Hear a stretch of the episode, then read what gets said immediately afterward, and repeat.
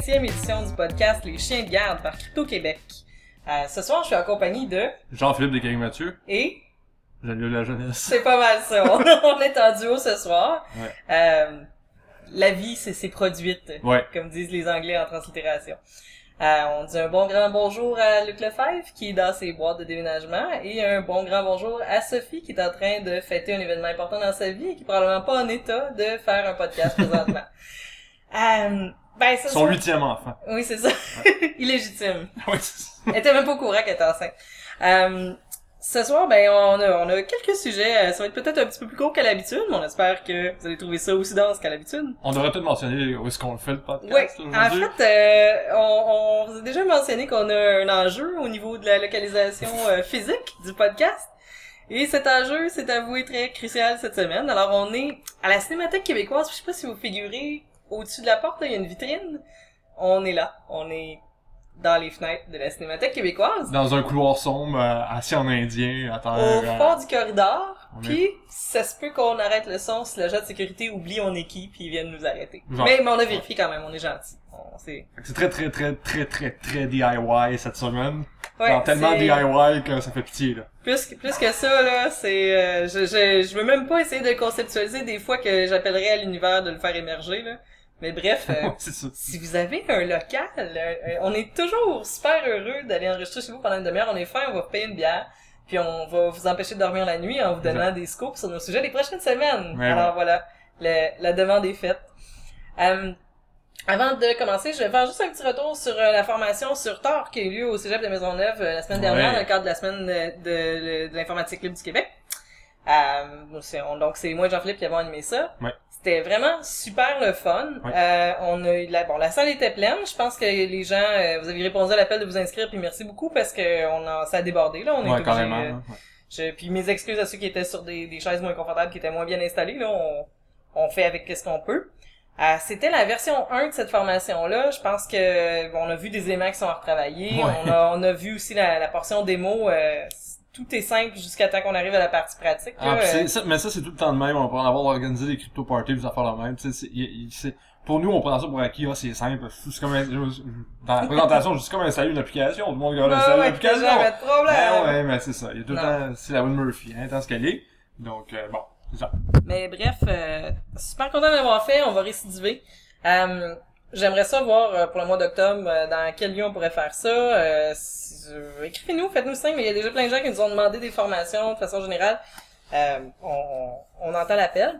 Aussi, euh, la, la présentation, ben, on va la diffuser. Euh, c'est Creative Commons, puis je veux la diffuser pas juste sur Ouais. notre site, là, mais on va la mettre au moins sur https euh, crypto.québec. On va la mettre ailleurs aussi. Donc, euh, mais je vous avertis que sans le contexte de la formation, il y a beaucoup, beaucoup de blagues, puis pas de temps. C'est Hmm. pas, c'est pas un cahier euh, de formation là, que vous pouvez suivre. Page 1, première marche à suivre. Non, non, non. Donc, euh, ça vaut vraiment, ça vaut la peine d'avoir le contact humain, de le faire pour se voir. Donc, aussi, il n'y a pas eu, il y a pas eu d'incident. Hein, Il y a des gens qui nous disaient, vous pouvez pas faire ça, c'est Cégep de Maisonneuve, les terroristes. Ben non, ça va, on est correct. En tout cas, jusqu'à preuve du contraire. Et sinon, je ne suis pas au courant, je ne veux pas le savoir. J'en profite pour mentionner la présence de Mario. Non, non, non, non, de- oui, c'est là qu'il y a des Non. gens. Ok! Ben, Ben, je sais pas, non, on peut le mentionner, ok, ben oui. Non, non, mais toi, c'est correct, là, c'est pas comme mis Ben, moi, parce que- à l'aise, là, mais... Ben. Maria Mourani était là, Ouais. l'ancienne députée, là, euh, fédérale, bon. Probablement qu'elle s'entendait à avoir euh, la radicalisation en cours euh, reliée à tort, peut-être, puis elle a été déçue, je sais pas. Hein, elle a juste lu euh, une petite, madame de 5 et 3 avec un taché anarchie, mais qu'est-ce que tu veux? Ouais, c'est ouais. comme ça. J'étais là aussi en passant, Ah, t'étais là? Ouais. Ok. Merci. oui, ok, Ok. d'accord. ben, tu vois, c'est, c'est, c'est pas que je t'ai raté, mais c'est parce qu'avec la surveillance omniprésente, c'est toujours sur ma captation. Ah. Euh, parlant de surveillance, de captation, euh, ben en fait, je pense que vous avez la, la nouvelle de la semaine dernière, c'est, c'est Yahoo et les 500 millions de comptes qui ont, dont les, les, les, euh, les détails ont été, euh, disons, semés à tout vent. Fuité. Fuités, Ouais. exfiltrés. Ouais. 500 millions, je me sens comme Dr. Evil, tu sais, 500 Mhm, millions mhm. de comptes. Euh, On vient de battre un record, je pense. Oui. Euh, ouais, là, Oui. c'est euh, euh, nom d'usager, mot de passe haché slash crypté. Date de naissance, date de naissance, cas, et- mais ce qui est plus grave encore, c'est surtout les questions de sécurité Oui. euh, qui font partie de la fuite en question. Bon, évidemment, le problème avec les questions de sécurité, c'est qu'il y en a, il y en a qui sont cryptées, d'autres non. Ces questions de sécurité-là, les gens, en, en, en, en moyenne, en ten- tendance- tendancieusement parlant, les gens vont réutiliser c'est les mêmes questions de sécurité avec les mêmes réponses Ouais. sur l'ensemble des sites qui font partie de leur identité numérique, si vous voulez. Fait que, c'est, que ces questions et ces réponses de sécurité-là fassent partie d'une fuite, c'est problématique, même si votre premier réflexe, c'est peut-être de dire, ouais, mais là, je suis un compte Yahoo, je peux utiliser ça pour 3-4 ans. Ouais, ouais. Pas grave, il y a de l'information connexe qui est importante, qui peut être utilisée pour hijacker une, potentiellement, votre euh, identité numérique, ou l'identité numérique de n'importe qui d'autre. Donc, c'est, problématique. Même si les mots de passe sont cryptés dans, dans cette fuite-là, ça change rien, ça peut causer problème quand même. Puis il y a aussi des adresses de récupération, parce que souvent les gens utilisent pas leur compte Yahoo comme compte principal, vous en conviendrez. Mais là, on a l'information du compte principal de ces personnes-là, parce que la plupart du temps, l'adresse de récupération que les gens vont mettre, c'est pas mal leur, leur email central à leur Ouais. vie. Donc, euh, donc il y a ça. Euh, donc, précaution de plus à prendre. Si vous aviez un compte chez Yahoo, euh, faites une bonne réflexion sur vos autres comptes dans votre vie. Euh, même si vous l'utilisez seulement pour le pool de football, là, euh, ça veut pas dire que, que c'est, euh, c'est anodin pour vous. Ouais. Puis l'autre chose, ben, c'est au niveau du contexte. Comment ça se fait qu'une entreprise comme Yahoo ait pu perdre dans la nature 500 millions de comptes comme ça? Est-ce que ça veut dire que leur pratique de sécurité était moindre que d'autres? Est-ce que ça veut dire que... Bon, il y a toutes sortes de ces questions-là qui passent. Il y a, une question du contexte aussi avec euh, la vente euh, qui euh, à Verizon. Verizon, que la Verizon a annoncé il y a quelques mois qu'il voulait acheter Yahoo, c'est pas fait encore. Je Euh, pense que le prix de vente vient de... Ouais, techniquement, techniquement les, les, les, les menus détails de leur entente dit que le prix de vente ne peut pas osciller, mais osciller, mais la vente peut être annulée en cas de d'un euh, De vice caché, de, de- si on ouais, genre de peu caché. Ça, ça, pourrait, ça. bon, est-ce que c'est ça? C'est euh, c'est un leak, c'est un- une fuite qui daterait de 2014. Ça vient de sortir euh, récemment dans suite à une enquête interne de Yahoo. Donc euh, ça reste à voir. Là, vraiment, là, on, on peut spéculer longtemps. Peut-être les Russes, peut-être les Chinois. Euh, Moi, pas. ce qui me, ce qui m'interroge, ce- ça, ça, sur quoi je m'interroge le plus, c'est que l'équipe de sécurité chez Yahoo a quand même une super bonne réputation. Ouais. Euh, il y avait eu, euh, de mémoire récente, à la fin de l'été, ben, au début de l'été, vers le mois de juin, il y avait même eu tout un truc avec euh, des emails du DNC qui avait été euh, potentiellement, euh, il y avait une tentative d'infiltration, puis l'équipe de sécurité était allée intervenir. Puis là, on avait un bel article sur yahoo.com, source neutre, qui nous parlait de leur équipe de paranoids qui sont intervenus proactivement, qui ont contacté les gens pour leur dire vous êtes sûrement victime de, tentatives d'un autre état ennemi de s'infiltrer dans votre compte. Ça, c'est du gros théâtre. Puis là, il y a ça qui arrive. En tout cas, je trouve que c'est, une que- c'est intéressant sur la géopolitique, c'est intéressant de voir qu'est-ce qui va arriver avec ça. Mais ce qu'il faut rappeler, c'est que les comptes étaient en vente par, entre guillemets, un seul homme, là, puis on, disons, une entité unique autour d'un, d'un, d'un même Nix sur, euh, sur un des marchés, sur euh, les Darknets. Puis, c'est peut-être pas son premier coup, ce sera sûrement pas son dernier. Ben, t'assumes que c'est le même, on parle de Peace, là. Ouais. euh, oui, j'assume, a j'assume effectivement que Ouais. c'est le même. Ben, J'avoue parce que, que c'est peut-être pas nécessairement... euh, Une couple de mois, il y a environ faire. 200 millions de, de comptes Yahoo qui circulaient, là, pour, euh, Ouais. 3 bitcoins. Euh, ça serait pas surprenant que ça soit lui, en effet. C'est souvent pour des sommes dérisoires. Ben, il l'a, je pense qu'il l'a, entre guillemets, revendiqué aussi. C'est, c'est- il y avait LinkedIn aussi, c'était lui. Ouais, euh, Tumblr, euh. Euh, c'est tout, c'est tout à lui, là. Ouais. Fait que je Ouais, c'est, c'est peut-être pas un seul homme. C'est un russe. C'est un, ouais. Just say. non, non, mais en tout cas, oui, c'est c'est un russe. Il l'a admis dans une entrevue avec euh, Wired, je pense. Ben, il l'a affirmé. Oui, il l'a- oui, il C'est affirmé, ouais, c'est vrai, c'est vrai.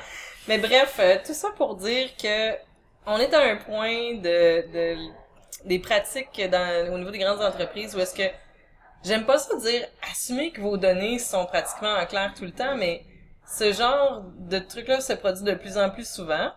Puis, est-ce que ça leur coûte cher quand ça arrive?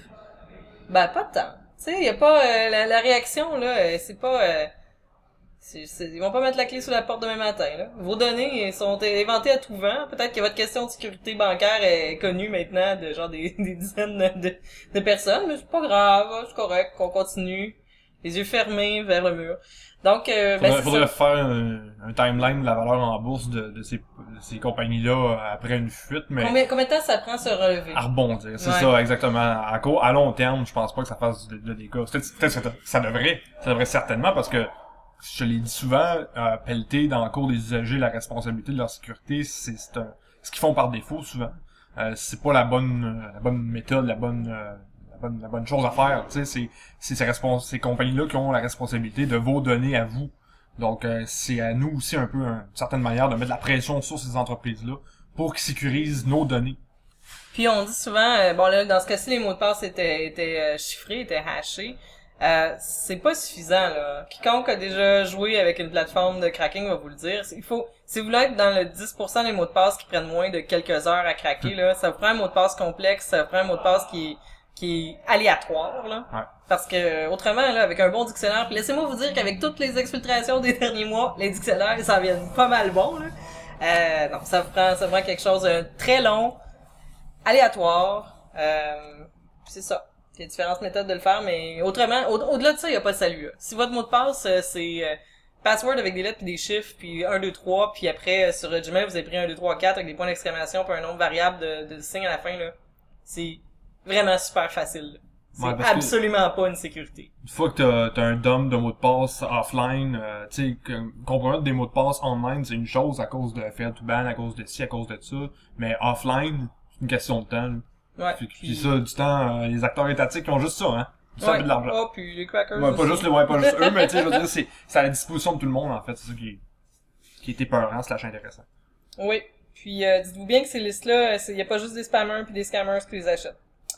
Euh, parlons de surveillance. Ouais. juste pour faire un petit suivi sur euh, la question du SPVM et les caméras corporelles. euh, bon, je pense que vous l'avez peut-être vu passer, euh, même en couverture du métro, on signalait l'exclusivité d'un d'un truc sur euh, la phase 2 euh, du projet de déploiement des caméras corporelles au SPVM. Euh, j'ai, je dois toujours faire un suivi avec les relations médias pour en savoir un petit peu plus, mais sachez que le projet en phase 2 prend un peu plus d'ampleur que ce qui avait été annoncé initialement. C'était cen- censé être et bon et, le dans le métro et deux postes de quartier. Maintenant, ça va être trois postes de quartier. Euh, vous allez les voir là, c'est assez évident. Ils ont une caméra sur leur veste par balle. C'est dur à manquer. Euh, c'est le système Axon qui a été retenu. C'est un système qui est déjà déployé dans plusieurs euh, dans plusieurs corps de police euh, à travers les Amériques. C'est un des systèmes les plus populaires. C'est euh, la compagnie Taser en fait qui est derrière la commercialisation de ça. Donc euh, vous, vous imaginez que dans le catalogue, euh, c'est c'est c'est à page 12 il y a les tasers, puis à page 13 il y a les caméras. À suivre donc, moi c'est une question qui m'intéresse beaucoup, à savoir que ces caméras-là euh, ont des possibilités de connectique. Il y a une question de comment les données sont stockées, il y a une question de ce qui est fait avec. Au SPVM, on a affirmé que il n'y avait pas de données biométriques qui étaient captées à partir de ça, euh, que c'était exclusivement euh, pour euh, en fait c'est pour améliorer pour eux les, les relations avec le, le public là, en ayant leur côté de la médaille si s'il arrive un incident. Et puis, ils peuvent arrêter la caméra quand ils veulent. Oh, par oui, exemple. Ça, oui. c'est, nous, nous, on peut pas, par exemple. Ouais. Just saying. Just saying. Part 2. Mais bref, quand c'est sensible, ils sont, sont censés arrêter la caméra. Mhm. Mais bref, c'est à suivre. Fait que je, je- on va faire un suivi là-dessus, puis on va vous revenir.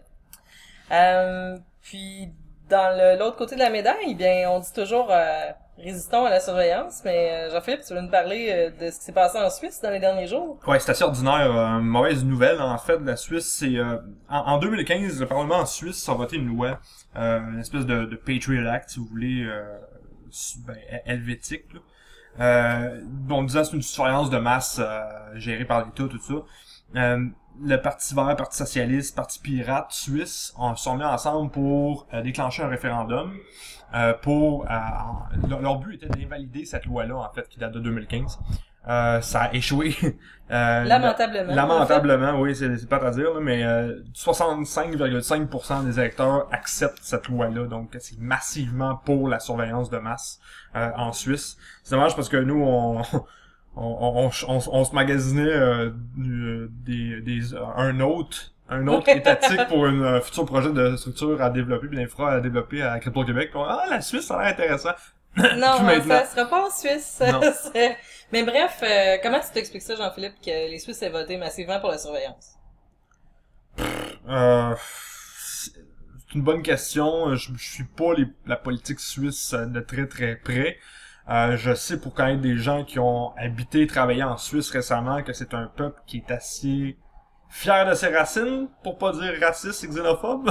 Bon, bon, bon, vous non, avez non, mais, non, non, Non, mais, mais, je comprends. Dans le sens, tu le vois La- comme pour eux, le- Le- la, la surveillance a une valeur profonde de- au niveau de la défense, puis Ouais. qui serait relativement démontré. Puis je pourrais le comprendre du fait qu'ils ont, ben, même au niveau de la crypto, de la crypto quantique, euh, ID Quantique, c'est une entreprise suisse. euh, ils ont déjà un, un lander qui a voté euh, avec euh, des systèmes euh, de crypto quantique. Bon, sorti sont, sont, sont là, là, ils sont... euh, Ouais. Il y a, il y, a un, il y a un bon narratif sur l'innovation et le, la protection, si on veut, euh, de ce Bon, côté-là. c'est mais, c'est un, c'est réflexe que- de protection is- quasi isolationniste, là. Je Ben, dire, c'est ça.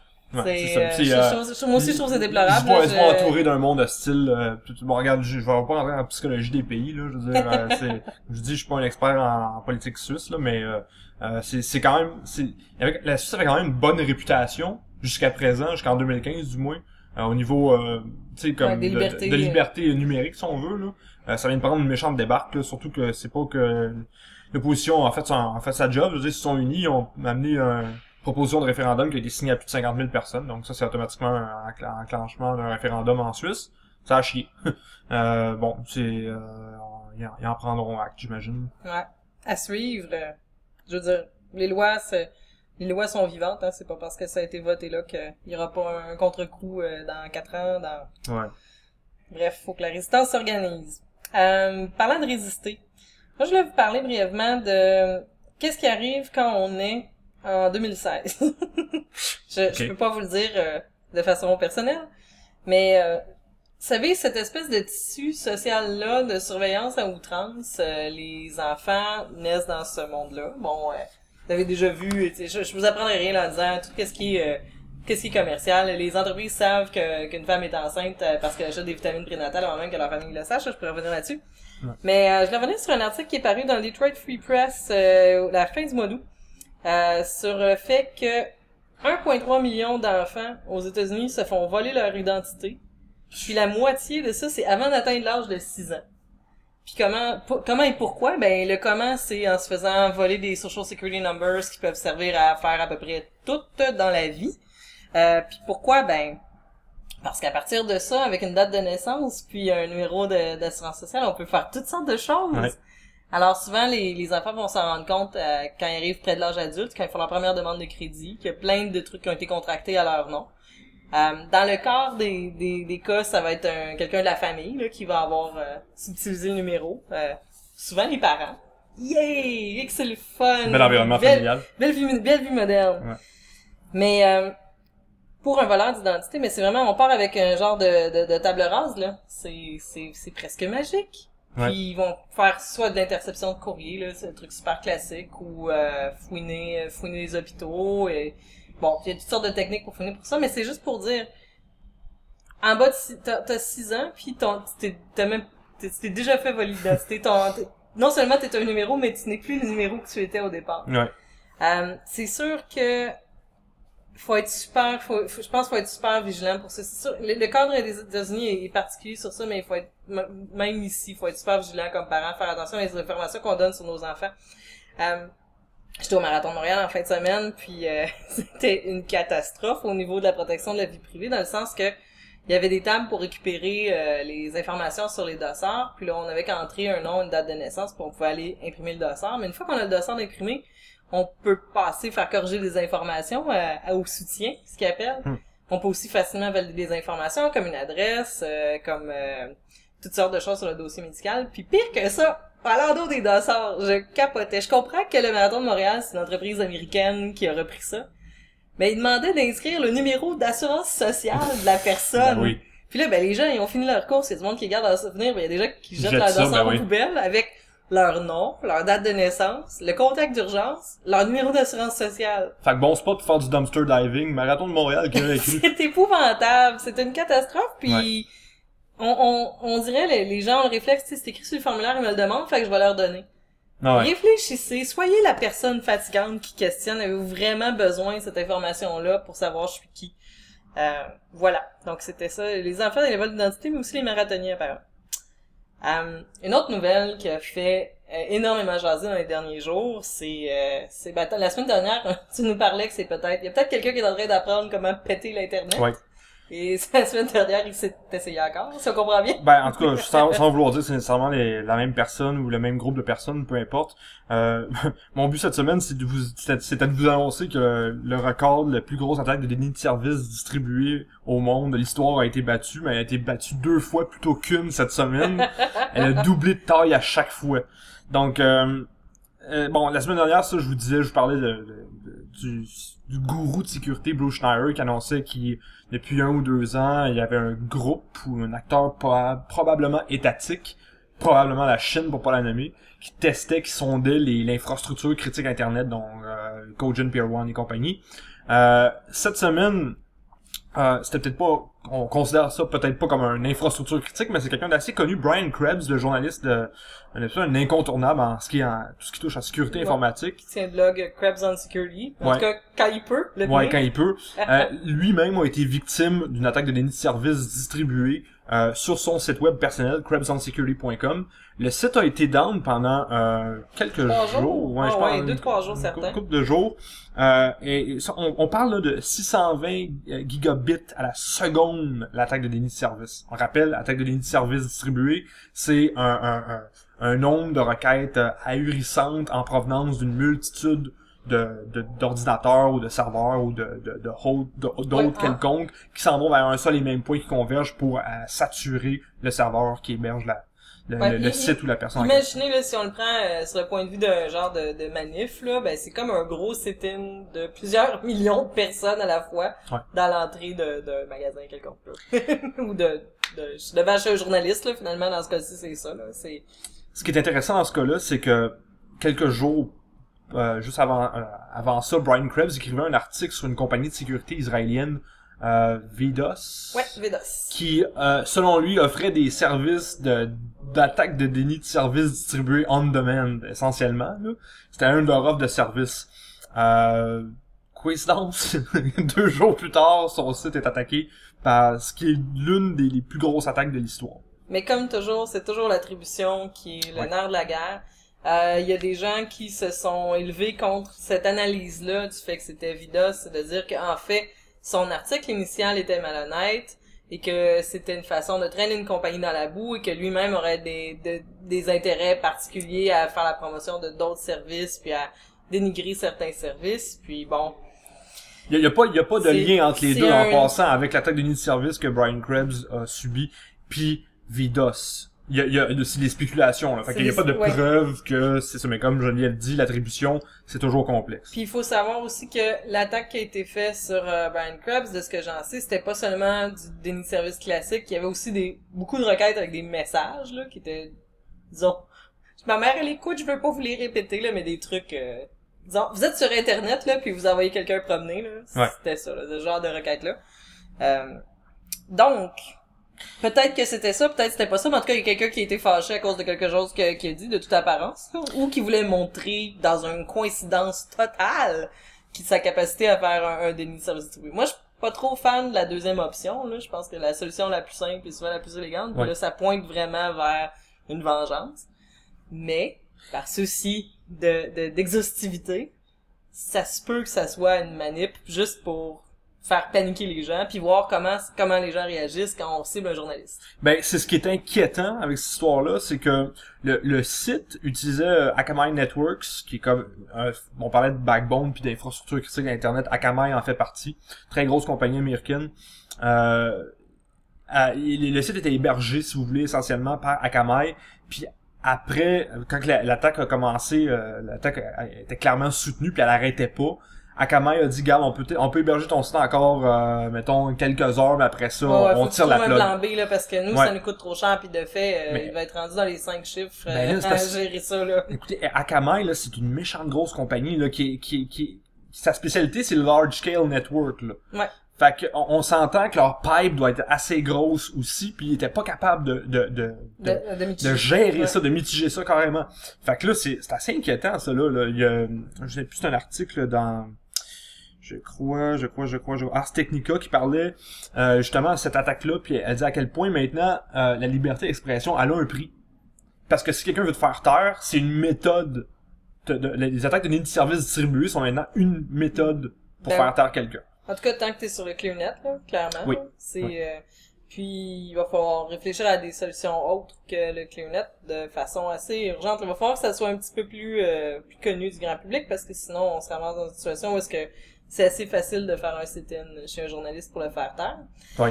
Euh, là, de ce que j'en comprends, c'est que Brian Krebs est allé vers une solution qui a été offerte euh, par Google gratuitement pour euh, ce, ce, ce- c'est Google Shield, je pense que ça s'appelle? Je sais pas, j'ai pas, Shield, ouais, j'ai pas vu. Euh, ça, c'est l'autre point. C'est super intéressant qu'on lui offre de la, une protection. Mais à Mhm. quel prix? Ben, c'est ça. Quand, quand t'es maintenant derrière Google, ben... Une, autre, une autre affaire gratis, entre guillemets, de Google. Mhm. Ouais. On sait comment c'est, hein? Ouais. C'est- jamais gratuit. Si c'est gratuit, c'est que c'est toi le produit. Autre chose, cette semaine, je vous dis que le, le record a été battu deux fois. Euh, si vous pensez que 620 gigabits à la seconde, c'est beaucoup. C'est quand même pas pire, là. De, ouais, ben, c'est comme le ça, ça de- doublait l'ancien Ouais. record de 320 quelques gigabits seconde.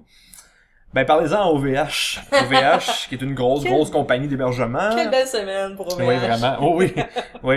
Euh, ils ont confirmé qu'ils ont, Solidarité. ils ont été victimes d'une attaque de ligne de service distribuée qui a, qui a perduré et qui consommait 1,15 terabits à la seconde. Fait que ça, ça, ça double l'ancienne attaque qui datait de deux jours, de l'ancien record qui datait de deux jours de, de, contre Brian Krebs. Puis là, on va se faire un genre de visualisation, là. Vous avez un disque externe de 2 terabits, là. Un, deux, il est plein de requêtes. OK? C'est épouvantable. C'est des requêtes genre, je demande la page d'accueil. Pas un fichier qui est écrit. C'est des requêtes minimes, là. Imaginez la quantité. Ah, ça c'est par seconde. Par Ouais. seconde. OK? Fait que, euh, ouais, euh, ça, ça, ça, ça, bon, vous allez me dire comment ça, tout d'un coup, ça se passe, ce genre de truc-là. Euh, avant, on entend, c'était jamais aussi pire que ça. Eh bien, l'Internet des objets, mesdames, messieurs, on peut le remercier là-dessus. On peut remercier ça beaucoup. Euh, Internet des objets, c'est votre frigidaire connecté à Internet, c'est votre Ouais, système d'alarme connecté à Internet, Caméra votre à prix à caméra. 50 piastres, que c'était-tu Ouais. un bon deal, ça? C'est vraiment le fun. Je peux Ouais. regarder ça sur Internet, voir s'il y a un cambrioleur dans ma cuisine.